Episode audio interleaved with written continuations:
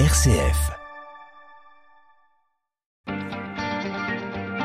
9h, 11h, je pense donc j'agis avec Melchior Gormand.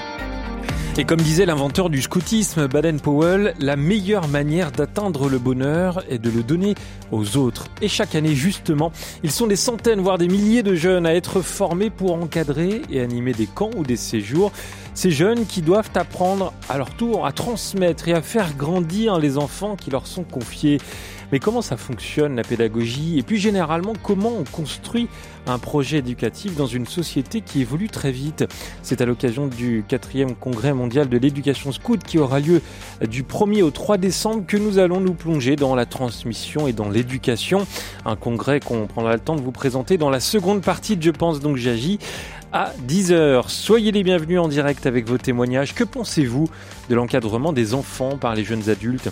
Avez-vous euh, vous-même été marqué par euh, ces témoins proches en âge? Et d'après vous, quelles sont les valeurs à transmettre en priorité? On vous attend au 04 72 38 20 23 par mail à l'adresse direct.rcf.fr ou dans le groupe Facebook Je pense donc j'agis. Je pense donc j'agis 04 72 38 20 23. Et comme tous les mercredis avec Madeleine Vatel. Bonjour Madeleine. Bonjour Melchior, bonjour à tous. Et oui, dans quelques jours, vendredi, samedi, dimanche, près de 400 responsables d'organisations scouts nationales venues du monde entier échangeront sur l'avenir de l'éducation à travers le scoutisme. Autrement dit, quelles sont les valeurs pour lesquelles on s'engage quand on porte le foulard? Et répondre à cette question, c'est aussi se demander de quoi les jeunes chefs sont appelés à être les éducateurs. Alors avant, c'était plutôt l'hygiène, le service, une certaine droiture morale, et aujourd'hui, le savoir-être, l'esprit d'initiative, le développement affectif sont au programme. Et pas que chez les scouts d'ailleurs, dans les centres d'accueil pour les jeunes, les patronages, la question de ce que l'on veut transmettre se pose très vite. Alors, quelle direction donner au programme et aux initiatives pour que les enfants des colonies, des camps, des centres de loisirs s'épanouissent à leur tour et donnent aux autres? C'est la question que nous posons euh, aujourd'hui, Melchior. Oui, ah bah, nos trois invités qui sont avec nous dans cette première partie. Oui, avec euh, Colline Garnier, bonjour. Bonjour. Vous êtes délégué national responsable de l'International des scouts et guide de France. À vos côtés, Saadiane, actuellement euh, consultant pour l'OMMS, c'est-à-dire l'Organisation mondiale du mouvement scout. Bonjour. Bonjour. C'est une organisation dans laquelle vous avez travaillé comme directeur des ressources adultes et du développement du bénévolat. Et puis auparavant, vous avez travaillé au sein du mouvement national des scouts et guides de France. On y reviendra. Aujourd'hui, vous êtes responsable de l'engagement civique dans l'association Aurore, c'est une association qui œuvre dans l'aide à l'insertion par l'hébergement et puis par le soin. Et puis avec nous également Eleanor Parker. Bonjour. Bonjour.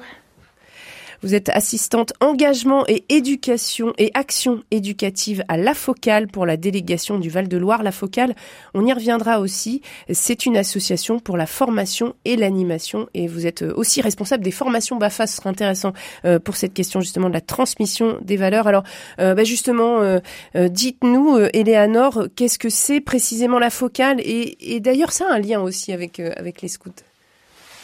Et oui, parce que l'association Afocal a été créée dans les années 70 par euh, des scouts et des prêtres euh, qui voulaient transmettre leurs valeurs à travers les sessions BAFA, donc euh, dans l'éducation populaire.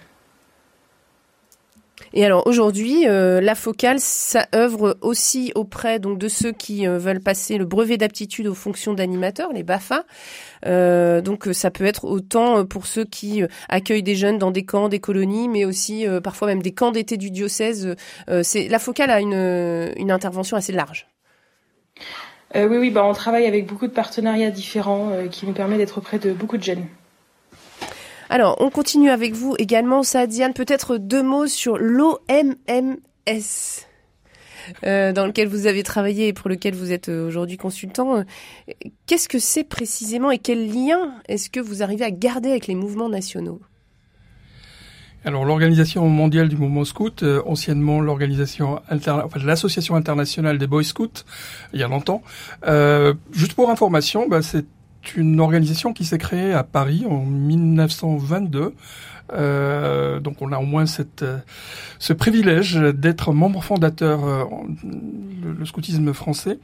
L'organisation regroupe actuellement environ 167 euh, association nationale. Alors ça dépend des pays. Dans certains pays, comme la France, c'est une fédération qui est membre de le scoutisme français qui est membre de l'organisation mondiale Mouvement Scout. Sinon, ce sont des associations nationales. Quand il n'y en a qu'une seule association, euh, exemple euh, au Royaume-Uni ou aux États-Unis.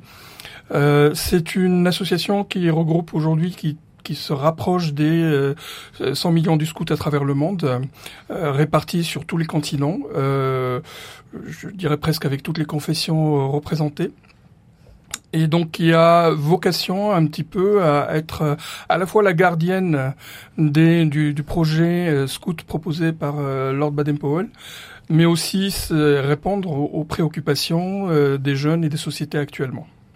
Alors justement, on verra que c'est pas forcément évident de rester en lien avec la société, euh, à la fois de, maintenir euh, pratiquement des traditions et puis en même temps bah, de s'adapter aussi à, ce nouveau public. Euh, Qu'est-ce qu'on met au cœur du projet éducatif? C'est la question que euh, je vous pose, Colline. comment est-ce qu'on forme des jeunes à transmettre et, et, et finalement, qu'est-ce qu'on met au cœur du projet éducatif? Alors j'ai la question difficile euh, pour commencer. Euh, on met euh, beaucoup de choses, donc on a c'est les questions de leadership, beaucoup de de formation. Donc le projet éducatif, il va aussi dépendre en fonction des associations, d'une réalité nationale, d'un historique d'associations, d'enjeux qui sont identifiés dans les groupes. locaux, pardon. par exemple, le projet éducatif des scouts et guides de France aujourd'hui, il a été créé en 2004 au moment de la fusion entre les scouts de France et les guides de France et il avait des enjeux sur euh, la question de la de l'égalité entre les filles et les garçons en reconnaissant euh, la diversité de chacun, euh, la question de habiter autrement la planète, donc cette dimension aussi internationale, comment je fais le lien avec les autres, le vivre ensemble, les questions de nature qui étaient déjà assez présentes et enfin même très présentes et une question également autour de la diversité et du, du, fait de vivre dans la réalité et donc ça c'est un des sujets qui est intéressant sur le lien au numérique de voir comment il évolue euh, dans les années, euh, dans les différentes années, puisque au début, ce projet éducatif, voilà, il y avait vraiment cette question de comment est-ce qu'on on préserve un espace euh, sans le numérique, ou alors où il est vraiment bien, les jeunes sont bien éduqués à ça pour pour les garder dans la nature, dans la vraie vie, comme on pourrait le dire à ce moment-là. Donc, ce qui est ah, intéressant, c'est justement, justement, ouais, comment on évolue ça. Comment vous avez résolu la question euh, du numérique, de la place du numérique euh, dans, dans, le mouvement du, du, scoutisme? A priori, comme ça, euh, on ne l'associe pas à ça et on ne voudrait surtout pas l'associer à ça. Alors comment vous, vous avez résolu cette question? Bah, je pense qu'on doit être un mouvement moderne malgré tout. On doit répondre aux enjeux des jeunes d'aujourd'hui, pas de ceux d'il y a 100 ans. Euh, donc on a beaucoup euh, évolué sur notamment euh, euh, nos modules de formation. Il y a de plus en plus de modules de formation en ligne, des activités en ligne, des applications, etc. Euh, c'est encore une tension qui est pas simple à trouver, puisqu'il y a encore des, des, moments où on va se dire zéro téléphone sur les camps et d'autres qu'on va se dire bah non, peut-être que ça peut être bien aussi de les permettre permettre une utilisation contrôlé ou en tout cas euh, euh, avec un, message éducatif autour. Donc c'est un des gros sujets de ce congrès d'ailleurs, euh, le, lien au numérique, hein, surtout après la pandémie. Et alors justement, est-ce que au niveau mondial, ça donne lieu à des, dissensions et à des questionnements en fonction des pays? Pas forcément de, des dissensions, mais il y a des vrais questionnements. Euh, récemment, là, il y a quelques mois, euh, on a présenté, enfin, l'organisation mondiale a eu un, document de travail pour préparer sa nouvelle stratégie, et un, un élément constitutif du de dossier préparatoire, c'était l'analyse des tendances globales au niveau mondial et l'enjeu et les répercussions du numérique, que ce soit l'intelligence artificielle, que ce soit le, le je veux dire la, la, présence euh, peut-être effectivement exagérée du, du numérique dans notre vie, tous ces changements-là sont aujourd'hui d'actualité. On sait qu'ils ont déjà transformé notre vie. Ils vont continuer à influencer notre vie. Et pour l'organisation mondiale, c'est aussi la nécessité qu'on puisse réfléchir éventuellement essayer d'anticiper et ajuster pour pouvoir avoir une réponse éducative à des enjeux sociétaux qui, bah, qui s'imposent à tout le monde. Donc la question aujourd'hui au niveau mondial, elle est plus, je dirais, la difficulté, c'est plus dans la, la différence ou le gap qui existe entre, on va dire, les pays du Nord où une présence très importante avec une connexion parfois qui a qui avoisine les 90% de la population. Et dans certains pays du Sud, malheureusement, on est sur du 5%, 10%. Donc là aussi, c'est un enjeu de société et de, justice sociale. Euh, on n'est pas tous euh, bénéficiaires ou euh, l'informatique de la même manière. Mmh. Eleanor euh, Parker, comment est-ce que ça résonne euh, chez vous? Est-ce que c'est ces lieux où euh, il y a des jeunes qui viennent grandir, apprendre, s'épanouir? Est-ce que ce sont des lieux qui doivent être préservés J'allais dire certaines évolutions de la société, ou au contraire plutôt des lieux où on apprend, où on est éduqué autour de, de ces évolutions? Et si on parle très concrètement du numérique, par exemple? Alors, ça dépend vraiment euh, de, mm, du centre ou de, des jeunes qu'on a en face de nous. Je pense que vraiment la question se pose au niveau du projet éducatif. Est-ce que ces, ces jeunes ont besoin d'être euh, séparés de leur téléphone ou non?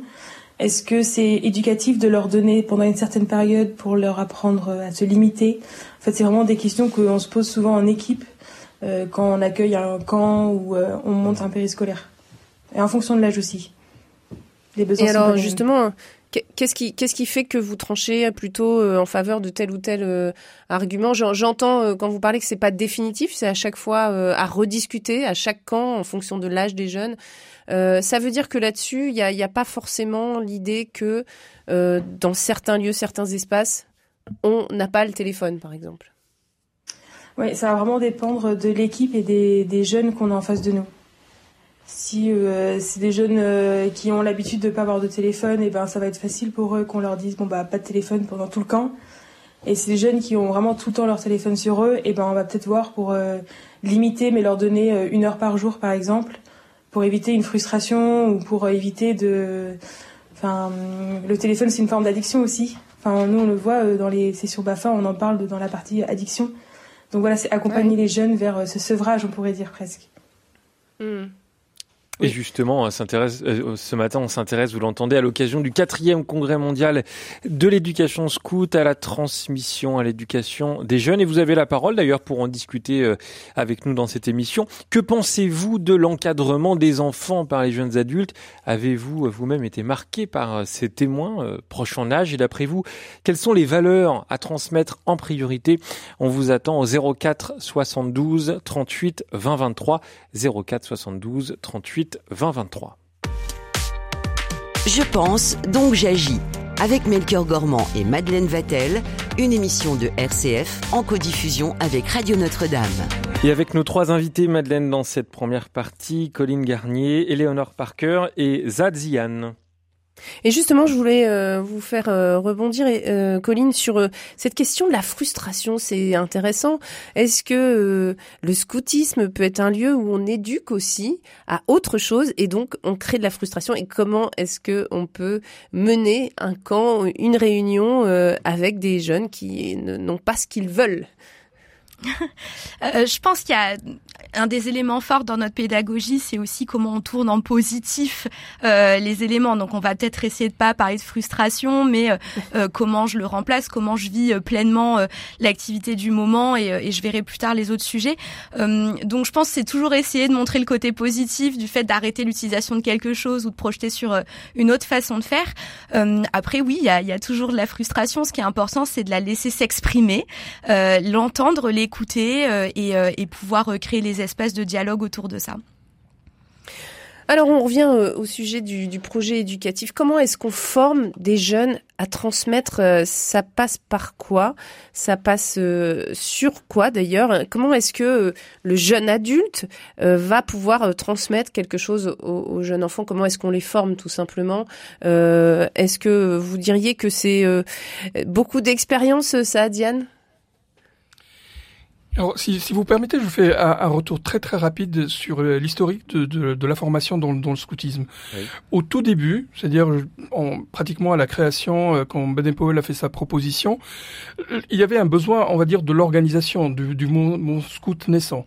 Et il fallait être en capacité d'avoir en face des jeunes qui avaient envie de faire quelque chose, des personnes qui les accompagnent. Donc il y avait vraiment un besoin de s'assurer que les gens qui vont encadrer ont la capacité de transmettre, de garder cette proposition-là. Donc c'était un besoin centré d'abord sur, la, on va dire, la protection du projet de Baden-Powell. Euh, on n'était pas sûr qu'est-ce qu'on va transmettre avant.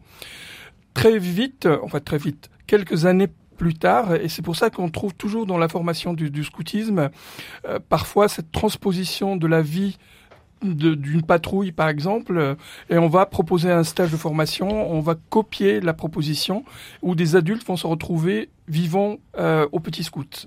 Euh, cette, cette évolution-là, en fait, euh, avec le, les apports de la sociologie, de la psychologie, en fait, on a eu un changement. On a commencé à penser sur les besoins des, des jeunes eux-mêmes, des, des, formateurs ou des chefs et chefs qu'on va voir. Donc il y a des, une dimension supplémentaire qui s'est ajoutée.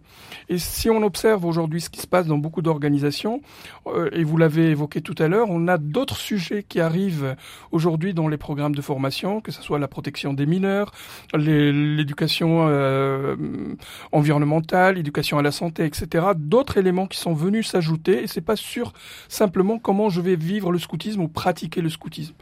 Donc je dirais la, la formation par définition, elle évolue. Euh, aujourd'hui, ça m'étonnerait pas de voir dans des programmes euh, scouts ou plus large, BAFA et BAFD, euh, une place des modules autour effectivement de la relation de, avec les, écrans, avec l'informatique, parce que c'est une réalité sociale. Donc pour moi, cette formation, cet accompagnement doit répondre à deux enjeux à minima. Euh, et j'ajouterai un troisième. Les deux objectifs minimaux, c'est un, les besoins du jeune ou de l'enfant dont on va prendre euh, la responsabilité de, de l'accompagnement. Et le deuxième, c'est quelles sont les attentes de, de l'organisation ou le projet éducatif de l'organisation. Comment il va se traduire, comment on va le garantir, puisque c'est, c'est ça ce que euh, les parents, notamment, vont avoir comme porte d'entrée. Et j'ajouterai le mmh. troisième élément qui, pour moi, aujourd'hui, n'est pas très visible, mais je pense, à, sa place dans cette euh, réflexion, c'est quelles sont les attentes de la société de manière générale. Hmm. Alors justement, euh, il y a euh, pour transmettre ces, points la proximité de l'âge chez les scouts, en tout cas. D'ailleurs, dans l'encadrement des même des centres de loisirs, c'est souvent des grands jeunes aussi. Qu'est-ce que permet cette proximité d'âge? Peut-être Colline.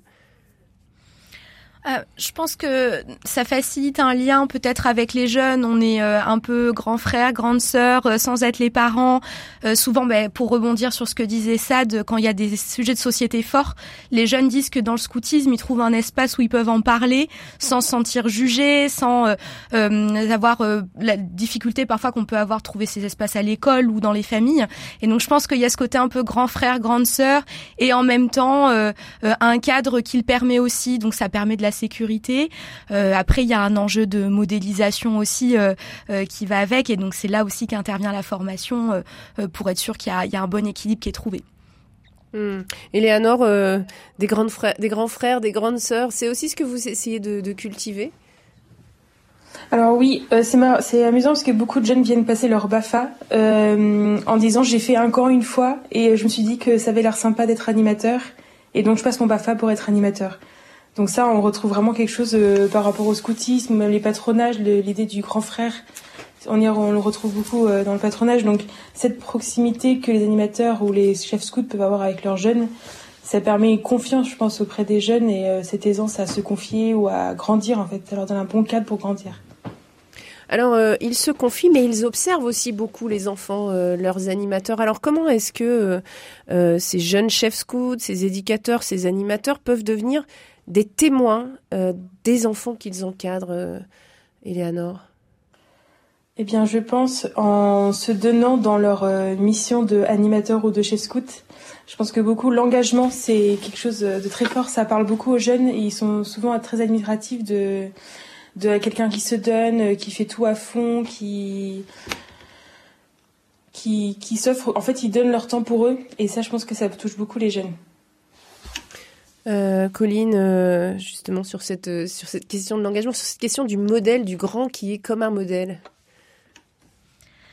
Oui, bah, je, je pense que ils se projettent comme là j'ai pas très il y a pas forcément de gros écarts. Ils se projettent aussi sur leur chef leur chef ten euh, en se disant bah moi aussi euh, j'aimerais euh, plus tard être comme ça avoir des moi j'ai mes, mes caravelles tiens cet été qui envoyé leurs photos en disant Colline regarde on est enfin chef chef ten et on vit enfin ce que vous avez vécu et c'est génial de revenir là-dessus. Donc je pense qu'il y a cette projection aussi lui est à l'âge assez proche. Et puis du coup il y a tout un enjeu aussi sur comment on gère par exemple ils vont ils vont poser beaucoup de questions sur les études qui ont été faites par les chefs cheftaines, sur le métier qui est fait. Donc des fois, ça permet aussi de les aider à s'orienter euh, euh, professionnellement ou en tout cas dans les études. Il y a voilà, c'est un espace un peu différent là-dessus. Donc je pense qu'il y a ce côté projection, euh, modélisation qui qui bon, qui fait un peu rêver quoi, parce qu'on quand on voit des équipes de chefs cheftaines qui fonctionnent bien, ça donne envie aussi. On voit une bande d'amis en fait qui est là aussi. Donc mmh. ça projette aussi sur ça. Éléanore évoquait le fait de se donner. Alors, euh, dans certains cas, on est rémunéré pour le faire. Les jeunes sont rémunérés. Dans d'autres cas, euh, comme au scoutisme, c'est bénévole, donc il y, a, le caractère gratuit. Est-ce que euh, les jeunes, les enfants perçoivent que ce temps qui est donné, là, je m'adresse à, vous, Colline et Sade, que ce temps qui est donné, il l'est de manière gratuite au sens premier du terme? Suis pas. Bon, d'abord, quand on parle des jeunes chez, chez nous, euh, comme vous le savez, il y a des tranches d'âge. Et, et, donc, peut-être la perception, la maturité, voire même mm. les questionnements que les jeunes se, se, se posent n'est pas forcément la, la, même. Je suis pas certain que pour, euh, si je parle de, des scouts et guides de France, euh, pour des farfadés, euh, c'est une question très éloignée. La, la, place des uns, ils voient plutôt des, des, gens qui vivent leur projet, qui les accompagnent dans leur projet. Si je parle effectivement, Colline vient d'évoquer des, des caravelles, on est plus justement à cet âge-là où on est très conscient de ce que ça veut dire travailler ou pas travailler, être bénévole, ça veut dire quoi l'engagement bénévole. De manière générale, je, je pense que pour les, les le scoutisme, et je, je parle au, niveau mondial, la, la, question, on dirait, a pratiquement pas de sens pour beaucoup de scouts. Ça, ça semble une évidence. Euh, je fais du scoutisme, c'est bénévole, c'est je donne de mon temps, c'est ma passion. Donc il n'y a pas ce, ce, cette relation, on va dire, de l'emploi. Quand une situation comme ce que nous avons ici en France, effectivement, je dirais pas une concurrence parce que le mot n'est pas forcément le bon, entre est-ce que je vais encadrer euh, une colo, je vais euh, encadrer un camp scout, euh, je veux gagner quelques centaines d'euros ou rien du tout, ça peut se poser comme question pour des, des jeunes et c'est légitime le, le, le questionnement. Euh, je ne pense pas que pour les jeunes scouts eux-mêmes, euh, ça change. Euh, et c'est dommage parce que du coup, on dévalorise un petit peu l'engagement bénévole. Donc il faut le. À la fois, il n'y a pas besoin de le dire parce que les jeunes le, voient. Et, euh, et, en même temps, vous semblez dire que c'est pas mal aussi de le rappeler que ces jeunes-là pourraient faire autre chose, pourraient être sont d'ailleurs souvent sollicités par d'autres euh, euh, bah, d'autres loisirs tout simplement. Ils sont quand même assez nombreux pour cela et c'est quand même souvent aussi des jeunes engagés qui ont un cercle d'amis, qui ont largement de quoi remplir leur, leurs emplois du temps et pourtant ils font ce choix. Est-ce que c'est important de dire que dans leur emploi du temps ils ont pris justement ces heures, ce week-end pour les pour les jeunes, Colline oui, c'est très très très important. C'est aussi très important de le dire aux parents souvent, euh, de le dire euh, autour. Non, mais parce qu'en fait, c'est un, engagement. Euh, quand on voit une réunion un samedi après-midi, il y a eu euh, des heures de réunion en amont dans la semaine. C'est euh, les conseils de groupe pour participer à la vie du groupe en semaine aussi. Donc c'est très très important de se rappeler la richesse de cet engagement et la chance qu'on a d'avoir des bénévoles aussi engagés et qui donnent autant de temps. ça fait quelques années qu'on travaille beaucoup sur la valorisation du bénévolat. Euh, et quand on voit euh, le nombre d'heures accumulées, euh, c'est assez impressionnant. donc oui, il faut le dire, le répéter et, le valoriser et leur dire merci surtout. Léonore, à l'inverse, est-ce que, est-ce que la rémunération joue sur, sur l'entièreté, le, l'engagement entier, peut-être parfois au-delà des heures Est-ce que c'est quelque chose que vous avez remarqué? Alors je pense qu'après ça dépend vraiment de chaque jeune, mais de manière globale, euh, je pense que le, le sens du don de soi est vraiment différent quand il y a une rémunération derrière. La motivation parfois n'est pas la même. Alors après il y a des jeunes qui sont rémunérés et qui se donnent vraiment à 300% et qui comptent pas les heures. Mais euh, pour avoir constaté en plusieurs camps, euh, par exemple l'expression bah, c'est des vacances rémunérées ou alors euh, c'est bon j'ai donné mes heures. Et ben en fait c'est des choses que j'ai déjà entendues et vraiment euh, c'est on perd ça quand il y a la rémunération quoi. Il y a plus le côté euh, je me donne à fond et euh, et je je compte pas. Et vous pensez que les jeunes aussi le perçoivent enfin les jeunes là je parle du coup des enfants qui qui observent aussi comment ce, ce, ce, jeune adulte, ce, ce grand étudiant passe du temps avec eux? Alors, bah, je pense qu'il y a une petite différence qui doit se ressentir par la disponibilité des animateurs ou des chefs scouts, après bon les scouts c'est pas rémunéré, mais par l'adulte qui est auprès d'eux, euh, il y a une disponibilité que je pense qui est beaucoup plus gratuite euh, quand il n'y a pas de rémunération et quand c'est bénévole. Donc peut-être qu'ils le ressentent. Euh, après vraiment ça dépend de chaque personne. Chaque animateur est différent et il a vu sa mission différemment. Oui, il y a, il y a aussi un esprit d'équipe peut-être aussi. Voilà. Oui, et puis je pense aussi que les jeunes, ils le ressentent. Hein, si l'animateur ou l'adulte est là euh, gratuitement, en fait, euh, ils doivent le ressentir. Mm. Allez, on va continuer d'en discuter dans quelques minutes. On va marquer une petite pause. Profitez-en pour nous appeler. Venez, euh, je suis sûr que vous avez plein de choses à nous dire d'ailleurs, hein, sur la transmission, sur l'éducation des jeunes. Pourquoi c'est un enjeu? Comment faire? Et puis, quelles sont les, valeurs, hein, d'après vous, à transmettre en priorité? Vous nous appelez pour euh, discuter avec nous, avec nos invités à l'antenne, au 04 72 38 20 23. Ou alors, vous nous envoyez un mail tout de suite à l'adresse direct.rcf.fr. À tout de suite.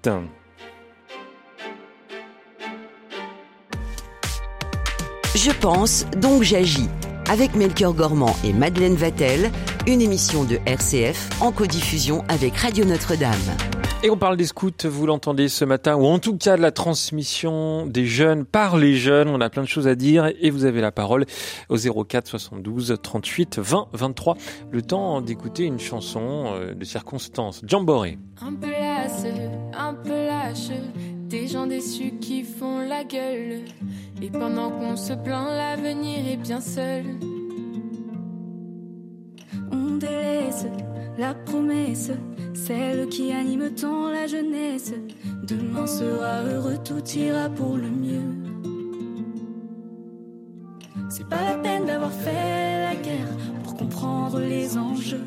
Non, non, non. On sait bien qu'il y a tant à faire, que la vie n'est pas un jeu. Il est temps d'affronter les dangers, il est temps de nous encourager. Donnez-nous la force de rêver, de l'élan pour nous dépasser. Il est temps d'affronter les dangers, il est temps de nous encourager.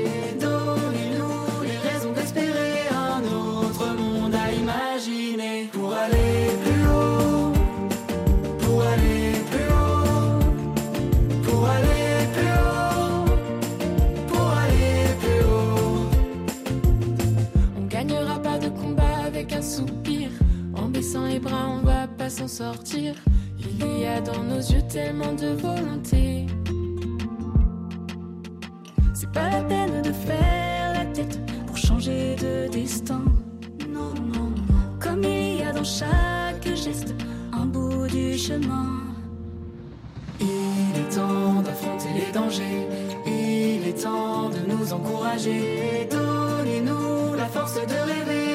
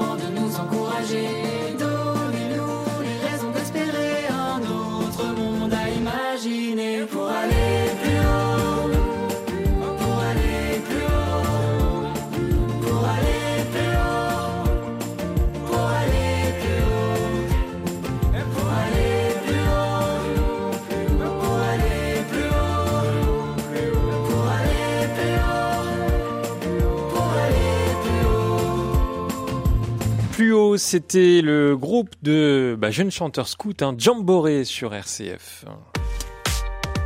Je pense, donc j'agis. Avec Melchior Gormand et Madeleine Vatel, une émission de RCF en codiffusion avec Radio Notre-Dame. Et avec euh, nos trois invités, Colline Garnier, déléguée nationale responsable de l'international des scouts et guides de France, Eleanor Parker, vous êtes assistante engagement et action éducative à La Focale, et puis Sad Zian, euh, vous êtes consultant pour l'OMMS, c'est l'organisation mondiale du mouvement scout. On accueille Anne tout de suite de Bordeaux au 04 72 38 20 23. Bonjour Anne. Bonjour. On vous écoute. Mais euh, je, je rebondis un petit peu sur le. nous, Moi, je fais partie du scoutisme protestant, mais je rebondis un petit peu sur le bénévolat des jeunes. Euh, pour, et puis aussi le fait que actuellement, ça a beaucoup changé euh, par rapport à autrefois où les jeunes restaient sur place. Avec leurs études, ils bougent. Alors, c'est des fois compliqué de trouver des groupes. Et ce que je trouve de super, c'est qu'il y a des, des maintenant des, des moments avec des réseaux sociaux, il y a des groupes qui permettent de dire ben voilà ici on a besoin de chefs, ici on a besoin de chefs, mais le bénévolat n'est pas assez et c'est vrai qu'on devrait encourager les jeunes. Le bénévolat n'est pas assez euh, mis en avant, même dans l'État, il faut qu'on combatte par rapport à ça parce qu'il y a beaucoup de groupes qui euh, euh, n'ont pas de chef. Nous, on, on, manque de chefs, on a des inscriptions, puis on manque de chefs parce que, ben, justement, il y a le bénévolat, il y a le, le changement de, de, de ville pour pouvoir étudier, enfin des choses comme ça, c'est toujours un petit peu compliqué. Alors il faut vraiment encourager. Le bénévolat aide beaucoup les jeunes à se dépasser aussi, et ça c'est génial. Merci, hein. merci beaucoup Anne de nous avoir appelé dans, dans Je pense donc j'agis. Euh, Sadziane, elle a raison Anne de, de, de souligner cette question du, du bénévolat. Euh, on, on, on l'oublie un peu, on, on, a du mal à, à le mettre en, en avant elle a forcément raison. Euh, je, je, pense que bon, c'est quelqu'un qui, qui, parle du, du, terrain, donc de, de la réalité vécue. Euh, je pense que l'enjeu du bénévolat, de manière générale, c'est une question qui, qui traverse toutes les organisations, et je dirais pas simplement les organisations scouts, mais c'est vraiment une question globale. Euh, le, le, programme des Nations Unies euh, pour le, le, volontariat et une vie euh, régulièrement rappelle dans tous ses rapports euh, la, la, le souci aujourd'hui que dans nos sociétés et cette question autour du bénévolat, de l'engagement qui, qui est vraiment crucial. On sait que les sociétés ont, ont changé. On n'est plus sur les modèles, mais ça, ça fait des décennies maintenant que les modèles de l'engagement a changé. On n'est plus sur de l'engagement, sur du long terme. Donc on est sur d'autres modalités. Parfois, c'est vrai, nos institutions, nos organisations sont un peu frileuses pour aller tester d'autres modalités. On a peur. Le, le, scoutisme, par exemple, on ne peut pas imaginer de faire du bénévolat en ligne parce que on, on est une organisation qui est avant tout une organisation d'éducation pratique sur le terrain. Mais est-ce que toutes nos activités, c'est que ça, ou ça peut être autre chose? Euh, Anne vient d'évoquer effectivement aujourd'hui comment on peut travailler en utilisant les réseaux sociaux. Bien évidemment, préparer aujourd'hui un projet de camp, euh, on peut être euh, à Kuala Lumpur euh, et, à, Paris, on peut être sur la même équipe et travailler pour préparer un, un, un projet. C'est ce qu'on a fait pour le congrès, euh, travailler avec une équipe internationale. On peut le faire. Et après, on, effectivement, on a un moment ouais. de, de, rencontre. Donc, je pense qu'effectivement, la question de comment on va promouvoir l'engagement, comment on va promouvoir le bénévolat avec toutes les modalités, c'est une question majeure, me semble-t-il, pour nos organisations. Est-ce que cette promotion, justement, elle ne passe pas par l'expérience d'abord? C'est-à-dire expérimenter le bénévolat, c'est connaître une joie qu'on ne connaît pas par ailleurs, euh, mais tant qu'on ne l'a pas vécu, on se demande bien pourquoi passer autant d'heures. D'ailleurs, c'est valable dans, plein d'autres domaines. Euh, euh, Colline, est-ce qu'il faut expérimenter le bénévolat pour ensuite y trouver goût et y être très accroché? Je pense que ça aide, oui. Alors on a, il y a quelques années maintenant, euh, au Scout et Guide de France, on a mis en place une campagne euh, qui s'appelle Bronsey. Bronsey, c'est euh, le nom du premier camp scout international qui était, je ne sais plus en quelle année, ça, 1927, 7. et donc c'était ramène un copain au scout. Et donc ça allait pour les jeunes, mais ça allait aussi pour les chefs cheftaines, où on proposait aux chefs cheftaines de ramener un, deux copains qui n'avaient jamais vécu de scoutisme sur des, des rencontres, des camps, pour justement qu'ils puissent expérimenter la place d'éducateurs éducatrices et, et bah, adopter hein, cet engagement-là. Donc c'est vraiment quelque chose qu'on essaye de, travailler et de pousser. et, on, a de tous les, enfin tous les ans, là j'ai pas les chiffres ici, mais on a un, un nombre tous les ans des personnes qui ont euh, rejoint le scoutisme et qui sont restés sur un an. Euh, et donc on est à quelques, quelques milliers d'éducateurs et éducatrices tous les ans euh, qui font cette démarche-là. Alors, puisqu'on parle de, de l'engagement, la place de la promesse dans cet engagement, est-ce que quand on promet, on promet aussi plus tard de soi-même s'engager puisqu'on a tant reçu Sad Question avec de grands débats. Alors je, euh, puisque je suis sur la radio de Notre-Dame, on doit euh, inviter plus de jésuites euh, dans, dans, le scoutisme parce qu'effectivement on a beaucoup de débats sur la notion de promesse, d'engagement et la signification profonde de la promesse et de l'engagement. Comme vous le savez, la promesse et la loi en tout cas pour le mouvement scout, elle est au cœur de notre proposition dans la méthode éducative. Euh, alors je ne vais pas faire référence à Paul Ricoeur sur la petite nuance entre l'engagement et, la promesse, mais effectivement, si, si c'est cette notion-là de, de faire un choix personnel euh, qui m'engage. Ma lecture personnelle, c'est que la méthode scout a été une proposition éducative pour les jeunes. Donc c'est un outil pour les jeunes. Souvent, on trouve une continuité quand on passe, je veux dire, de l'autre côté, quand on devient adulte et on trouve sens à cette promesse, à cet engagement, et on continue à, à, honorer, je dirais, sa, sa, sa, promesse tout au long de, de, de, sa vie. Si je réduis la promesse, la promesse dit quoi en fait?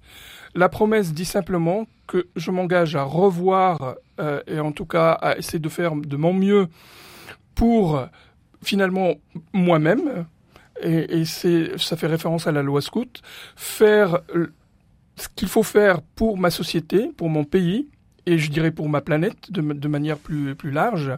Et puis il y a cette dimension permanente dans le scoutisme qui est cette dimension spirituelle, euh, d'aller plus loin et donc avoir, je veux dire, une recherche un peu transcendantale dans sa vie. Je dis bien spirituelle parce que elle n'est pas systématiquement traduite dans une religion particulière où une fois euh, on a des bouddhistes, on a des, des hindouistes, on a des, des, des, non-croyants. Mais cette dimension de recherche euh, transcendantale est fondamentale dans, dans la proposition scout. Oui, effectivement, l'engagement ou la promesse, c'est quelque chose de, de oui, c'est la pierre angulaire de, de, notre proposition et je pense qu'elle se traduit. Je n'ai pas encore rencontré d'adultes dans le scoutisme qui remettent en cause la promesse. En tout cas, ils sont toujours fiers de euh, renouveler leurs promesses et de refaire leurs promesses comme un engagement personnel. Hmm. On et va volontaire. Et volontaire, oui. On va accueillir Christophe tout de suite. Bonjour Christophe. Euh, bonjour. Euh, merci de prendre mon appel. Euh, bah, j'ai 55 ans. Oui. Et euh, j'ai rejoint il y a trois ans un, un mouvement scout qui s'appelle les éclaireurs de la nature. Alors c'est un mouvement euh, jeune qui est né en 2007 hein, et qui avait encore plus euh, de ce fait la difficulté à trouver des des, euh, des chefs et cheftaines. Et moi je suis très reconnaissant de, de à ce mouvement de m'avoir ouvert la porte. Et donc je m'occupe de, de, la branche voyageur, enfin 8-11 ans. Et voilà, donc dans mon dans mon groupe, euh, ben, on, on, est quatre euh, chefs et chefs têtes qui ont 40 voire 50 ans. Ça se passe très bien. Euh, L'été dernier, on a fait un camp. On était de, deux chefs de, bah, de 40-50 ans et puis deux chefs ten qui étaient beaucoup plus jeunes, qui avaient 20 ans, et ça s'est très très bien passé. Et euh, je trouve que bah, le fait dans d'autres mouvements de, se, de, de mettre une, une barrière vraiment rigide d'âge, oui. bah, c'est de se priver d'une richesse parce que je, crois vraiment que bah, des jeunes qui, qui ont 20 ans euh, apportent vraiment euh, euh, quelque chose, leur, leur, dynamisme, leur enthousiasme, mais le, des adultes plus bah, d'âge plus avancé peuvent aussi apporter. Et voilà, je voulais dire ça.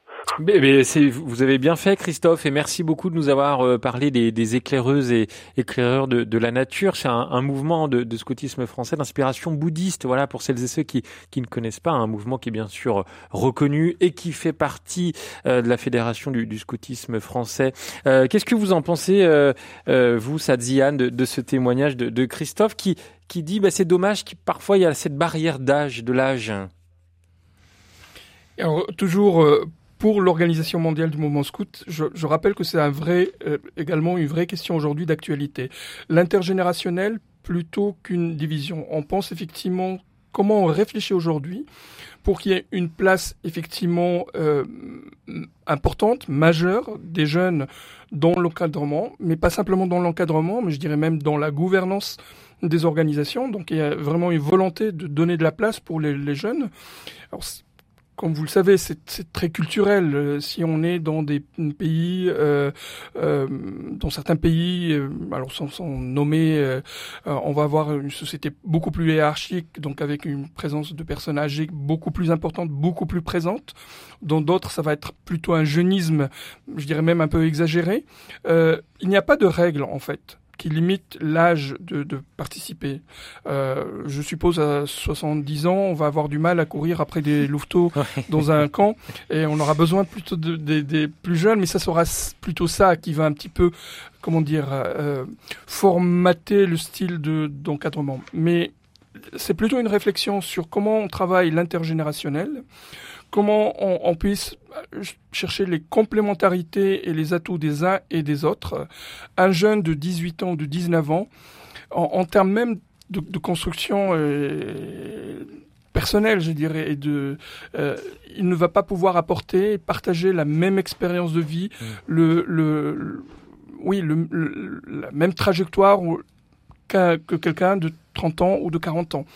Donc plutôt chercher cette complémentarité que de séparer. En tout cas, je ne connais pas d'organisation aujourd'hui qui interdirait, entre guillemets, euh, la participation à des personnes d'âge différents. Oui. Léanor, sur euh, cette question de la responsabilité et puis surtout de l'expérience qu'on partage euh, plus on est âgé, plus on est parfois mûr sur certains sujets. En tout cas, on a vécu euh, ne serait-ce que des échecs aussi qu'on peut partager avec les jeunes. Euh, est-ce que vous, diriez là aussi que c'est une forme de complémentarité et qu'elle est nécessaire? Ah bah c'est sûr que la complémentarité dans les différentes tranches d'âge dans une équipe, euh, c'est hyper important. ceux qui ont plus d'expérience peuvent apporter des petites techniques, des petites, des petites expériences comme vous avez dit, aux plus jeunes en disant bah là euh, tu agis comme ça, euh, peut-être la prochaine fois ça apporterait plus aux jeunes d'agir comme ça. Enfin vraiment c'est une richesse. Vraiment c'est une richesse de cette diversité d'âge dans une équipe dans une équipe. Colline? Ah oui, je suis complètement d'accord et euh, je rejoins ça. De, je pense qu'il n'y a pas d'organisation qui interdise ça aujourd'hui. En revanche, je, pense que c'est identifié comme un axe d'amélioration euh, par euh, beaucoup euh, d'associations. on le disait tout à l'heure, c'était la première, le premier appel qui disait voilà, on a les étudiants qui changent beaucoup de villes, etc. Et donc on a aussi un enjeu. On parle aujourd'hui de nouvelles formes de bénévolat, mais je ne sais pas si c'est vraiment des nouvelles formes, mais de, de, réfléchir à comment on est accueillant effectivement pour plus de, de personnes pour nous rejoindre, mais aussi avec ces questions d'âge, comment est-ce qu'on on travaille ensemble. C'est un vrai enjeu, ouais. Je pense que souvent les personnes se sentent pas forcément accueillies, et c'est aussi là-dessus qu'on doit travailler. Mmh. Allez, on va accueillir Jean-Baptiste. Vous habitez en Isère, Jean-Baptiste. Bonjour. Oui, bonjour à tous. Merci de, me recevoir. Euh, je voulais revenir sur la, notion de, don de soi et, d'exemple. Vous avez parlé de, de don de soi tout à l'heure. Alors c'est vrai que ce qu'on enseigne à, à, nos scouts, c'est vraiment euh, le don de soi, donc c'est fondamental. Donc c'est du coup c'est gratuit bien sûr. Et donc euh, les, les, les, jeunes en fait ont besoin d'exemples. Donc c'est vraiment par l'exemple qu'ils vont réussir à, à s'identifier et à, et à grandir. Et donc les exemples, ça va être principalement les chefs. Et donc c'est vraiment par l'exemple que les que les chefs vont enseigner ce don de soi et donc à ce titre-là, c'est pour moi effectivement indispensable d'être dans un don de soi et donc d'être dans du bénévolat gratuit. Voilà. Et, euh, et donc ce, donc moi je, je suis mais, donc j'ai été scout, scout d'Europe et mes enfants sont au scout d'Europe à, à Bourgoin-Jallieu. Et donc c'est un magnifique groupe euh, qui, qui, est très dynamique et notamment euh, nous avons cette chance de pas avoir trop de difficultés à, à avoir des, des, des chefs qui, qui, prennent la suite euh, des anciens donc bénévolement. Et en fait, c'est vraiment lié à, à, une logique de, de, de, de, transmission et de don de soi qui fait qu'on a une continuité.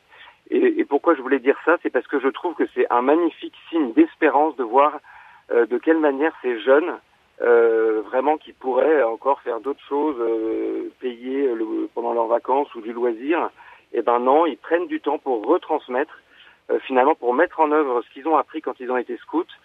Qu'est-ce qu'ils ont appris, Jean-Baptiste? Alors, vous avez des exemples peut-être? Alors, ils ont appris le don de soi, et, et, et alors effectivement, on m'a demandé de, de donner des exemples. Euh, et le don de soi, la manière dont ils vont apprendre le don de soi à, leurs jeunes. Donc vous savez que les scouts euh, sont euh, à 100% acteurs hein, quand, quand on a des activités, quand on a des camps scouts. Ils sont pas du tout des, des, gens animés avec des animateurs. Mais malgré tout, le chef doit quand même se mettre en scène. par exemple, dans une veillée scout autour du feu, il doit faire un sketch, il doit chanter pour montrer l'exemple à ces jeunes et pour essayer de leur donner envie de faire quelque chose de beau. Ou alors pendant un un grand jeu, euh, et ben c'est lui qui va jouer le méchant, qu'il faudra attraper, et il va être euh, voilà, il va courir, euh, il va être, il va être coursé par les autres scouts pour pour se faire attraper. il, voilà, il, sera, il sera acteur, il sera exemple et, c'est vraiment euh, de cette manière que, les scouts grandissent. Merci Jean-Baptiste. Il y aurait euh, beaucoup d'exemples qu'on pourrait citer dans, cette émission. Ce serait long, mais c'est aussi riche de, de vous entendre. Euh, Colline Garnier, ça, rejoint quand même ce qu'on s'est dit tout à l'heure sur le don de soi. On va peut-être pas revenir euh, là-dessus, mais on se rend compte à quel point, pour celles et ceux qui ont vécu le scoutisme, à quel point c'est important ce don de soi. Je pense que c'est important parce qu'on en a été euh, bénéficiaire et même euh, si on s'en est pas rendu compte sur le moment, euh, je pense qu'en grandissant, on, perçoit petit à petit l'implication, l'engagement que ça a demandé. Moi, je mettrais aussi peut-être un, petit sujet en plus. Il y, a, bon, ça existait avant, hein, mais la pandémie, elle a aussi révélé beaucoup de choses et notamment des questions aussi de surengagement, de mal-être, etc. pendant le Covid. Et donc, je dirais le don de soi, c'est important. Euh, mais un message qu'on essaye de passer de plus en plus aujourd'hui, c'est le prendre soin de soi, des autres. Et donc le don de soi, oui, mais en, en, en faisant attention à, à être bien, euh, à être euh, épanoui, à être et à savoir dire aussi là je ne suis pas capable de. Et donc c'est peut-être ça que je mettrai en complément aussi. Le don de soi, oui, mais attention à ne pas se mettre dans des situations trop complexes non plus personnellement. Colline, justement, vous parlez du bien-être. Euh, est-ce que le bien-être a remplacé l'effort au scoutisme? Oh bah non, c'est les deux. je pense que pareil, c'est l'effort euh, en, en, enfin tout en, en, faisant attention à soi. Euh, mais euh, non, je pense que euh, les gens, souvent les, les gens qui qui sont pas membres du scoutisme, quand ils arrivent chez nous, ils sont bluffés par justement l'effort qui est mis par les bénévoles, l'envie de s'impliquer. Et ça, je pense que c'est les gens, ils ont, ils, ils, croient dans le projet, ils croient dans ce qu'ils font, et c'est un espace où ils peuvent vivre ce qu'ils vivent pas forcément professionnellement ou ailleurs. Et donc l'effort, il est important. Euh, euh, et, autres. Mais encore une fois, je pense que de plus en plus, par contre, on va faire attention à avoir euh, des espaces d'écoute, euh, des processus pour que les, les chefs chefs et puis les personnes qui les encadrent puissent être soutenus en cas de difficulté. Et donc ça, je pense que c'est pas l'effort à tout prix. Voilà. Et ça, on, mmh. on essaye vraiment de, de faire attention aujourd'hui, de plus en plus à ça. Hum. Alors il y a aussi euh, la question de la relecture. Vous disiez euh, voilà de, revoir un peu comment s'est passée euh, la journée où a pu porter l'effort. la question de la relecture, est-ce que Eleanor vous l'avez également dans des structures, j'allais dire publiques municipales? Est-ce que cette question de la relecture elle est présente? Qu'est-ce qu'on a fait de la journée? Qu'est-ce qui a été important? Sur quoi on a été moins bon, meilleur? Qu'est-ce qu'on a pu transmettre aux enfants au cours de cette journée? Alors oui, bien sûr, il y a toujours une relecture par rapport au projet pédagogique. Est-ce qu'on, est-ce que les activités proposées euh, répondent aux besoins des jeunes? Est-ce que euh, euh, ce qu'on a mis en place répond au projet pédagogique? Est-ce que ça a un but? Est-ce que ça leur apporte quelque chose? Donc oui, oui, il y a toujours des, il y a des longues réunions, souvent le soir, pour vérifier que voilà, on est vraiment, on n'est pas hors piste, disons. Mmh. Saad, est-ce que cette relecture, elle peut avoir elle doit même peut-être avoir une dimension spirituelle, vous l'évoquiez tout à l'heure. Euh, une relecture spirituelle chez les scouts, euh, c'est présent Alors, ce qui est vraiment très intéressant, le, le, scoutisme, comme vous le savez, c'est d'abord une histoire de gens qui pratiquent une activité, mais c'est pas forcément des théoriciens. Euh, Baden-Powell n'est pas un doctorat euh, de sciences de l'éducation. Mais quand on regarde les différentes théories de les différents courants, que ce soit, euh, je sais pas moi, du, du, du, du Piaget ou du Vygotsky ou ce qu'on veut, on, on va trouver plein d'éléments qui viennent renforcer finalement la proposition scout et c'est là où je trouve que c'est vraiment très intéressant. On a parlé tout à l'heure, on l'a évoqué très rapidement la méthode scout et un des éléments c'est cette relation dont on parle depuis un petit moment maintenant, cette relation entre l'adulte ou le jeune adulte et le jeune en tant qu'éducateur. Mais je pense qu'il y a quelque chose de, de beaucoup plus fort dans la méthode, c'est qu'effectivement le cadre qu'elle propose qui va être un cadre éducatif. Et le lien entre la relecture dans le processus d'apprentissage, euh, c'est-à-dire repenser ce qu'on a vécu. C'est déjà un premier élément. J'allais dire toutes les, tous les modèles éducatifs parlent de ce temps-là, de s'approprier l'expérience et pas simplement l'expérience que j'ai vécue, mais qu'est-ce, comment je l'intériorise. Hmm. Ce que, selon moi, le scoutisme propose, c'est cette dimension spirituelle où je donne une autre dimension à cette réflexion, qui n'est pas simplement une dimension qui se traduit dans quelque chose d'horizontal, c'est-à-dire mon vécu, mes ressentis à moi, voire avec le collectif euh, et mes pairs, mais de lui donner un autre sens, un sens beaucoup plus vertical. Et je pense que c'est cette relecture-là qui croise à la fois l'expérience vécue, ce que les autres ont vécu, avec une résonance, je dirais, transcendantale, je pense que c'est vraiment une valeur ajoutée dans la proposition Scouts. Mhm. Et alors, euh, je voudrais qu'on s'arrête aussi sur les moments difficiles quand euh, un enfant est compliqué, quand il y a un moment euh, douloureux dans un groupe, quand voilà il y a des tiraillements peut-être même au sein de l'équipe. où est la place de l'espérance dans ces situations-là? Est-ce que quand on, on, vit dans un groupe scout, on va y voir quand même une, une lumière quelque part Ou est-ce que c'est différent de la, la gestion de la difficulté, Colline? Euh, on a, je pense qu'on a, on a toute un, une chaîne de soutien aussi euh, qui est là euh, euh pour accompagner les unités, les jeunes, les individus ou les groupes dans des moments difficiles. Hein. On sait quand il y a des, des, bon, des, des, groupes qui traversent des choses, ça peut les marquer pour plusieurs années. donc on essaye d'avoir un accompagnement, on offre un accompagnement spirituel de façon systématique et donc à voir comment les, les, les familles, les groupes s'en saisissent s'il y a cette envie, ce besoin-là. Euh, je pense que oui, on fait on fait au mieux pour accompagner. On, on est un mouvement de d'espérance, donc oui, on va essayer de projeter les gens sur euh, euh comment euh, ensemble on va réussir à surmonter tout ça. Euh, voilà, il y a les, les groupes, les gens ne sont pas laissés seuls en tout cas, et on essaye de montrer un collectif uni pour pour bah, pour garder cet espoir, cette espérance dans, dans la suite, ouais. Eleanor, vous avez été amenée à travailler avec euh, des enfants en grande difficulté. Euh, Peut-être parfois certains euh, auraient jeté l'éponge. Est-ce que justement vous trouvez qu'il y a des situations dans lesquelles on peut voir l'avenir autrement, on peut agir autrement en pensant justement que tout n'est pas perdu? Alors c'est vrai quand on travaille avec des jeunes un peu, on va dire, difficiles, il faut avoir beaucoup d'espérance et savoir pourquoi on est là. Donc, euh, alors oui, il y a des moments où on a envie de jeter l'éponge, mais euh, faut savoir que, euh, en fait, on est là pour aider les jeunes à grandir. On est là pour leur éduquer euh, le beau, le bien, enfin le vrai. Et donc, il faut vraiment garder ça en tête. Toujours quand on a envie de lâcher les bras, on se dit non, non, je suis là pour une raison. C'est pour, alors, je veux pas sauver le monde, mais leur apporter quelque chose de beau. Et c'est un peu une motivation et ça relance, ça nous relance dans la mission. Mmh. Euh, Saad et, et Colline, j'aimerais une petite ouverture sur l'international. Ce sera aussi la, suite dans la deuxième partie. J'aimerais que vous nous disiez ce que vous apprenez euh, bah, du reste du monde sur certaines des questions qu'on a évoquées ce matin, que ce soit la responsabilité, le bénévolat, euh, peut-être l'espérance aussi. Qu'est-ce que vous apprenez des autres euh, au sein de, de, du scoutisme mondial, Saad? Bah, je, je, dirais la, la, première chose, enfin sincèrement, c'était mon, mon, mon expérience avant de parler de l'institution. Mon expérience, c'est justement cette richesse, c'est-à-dire d'avoir d'autres perspectives, de voir le, le, monde autrement. C'est-à-dire la rencontre m'oblige à changer de lunettes à chaque rencontre. Euh, on n'a pas les mêmes la même vision des, choses. Je vous parlais au début de, en disant l'organisation mondiale, l'organisation qui regroupe euh, toutes les croyances euh, ou, pas euh, au niveau de l'organisation. C'est aussi une, une, comment dire, une dimension qui permet de voir les choses autrement. Parler de la notion de l'espérance. Je pense que si un projet éducatif pour moi, il est de facto inscrit dans une logique d'espérance. Si on ne voit pas une, une alternative positive, c'est-à-dire toute notre, notre action n'a plus de sens. Donc construire effectivement avec les autres, c'est de se dire, bah, finalement, je, je, le partage aussi avec des d'autres personnes.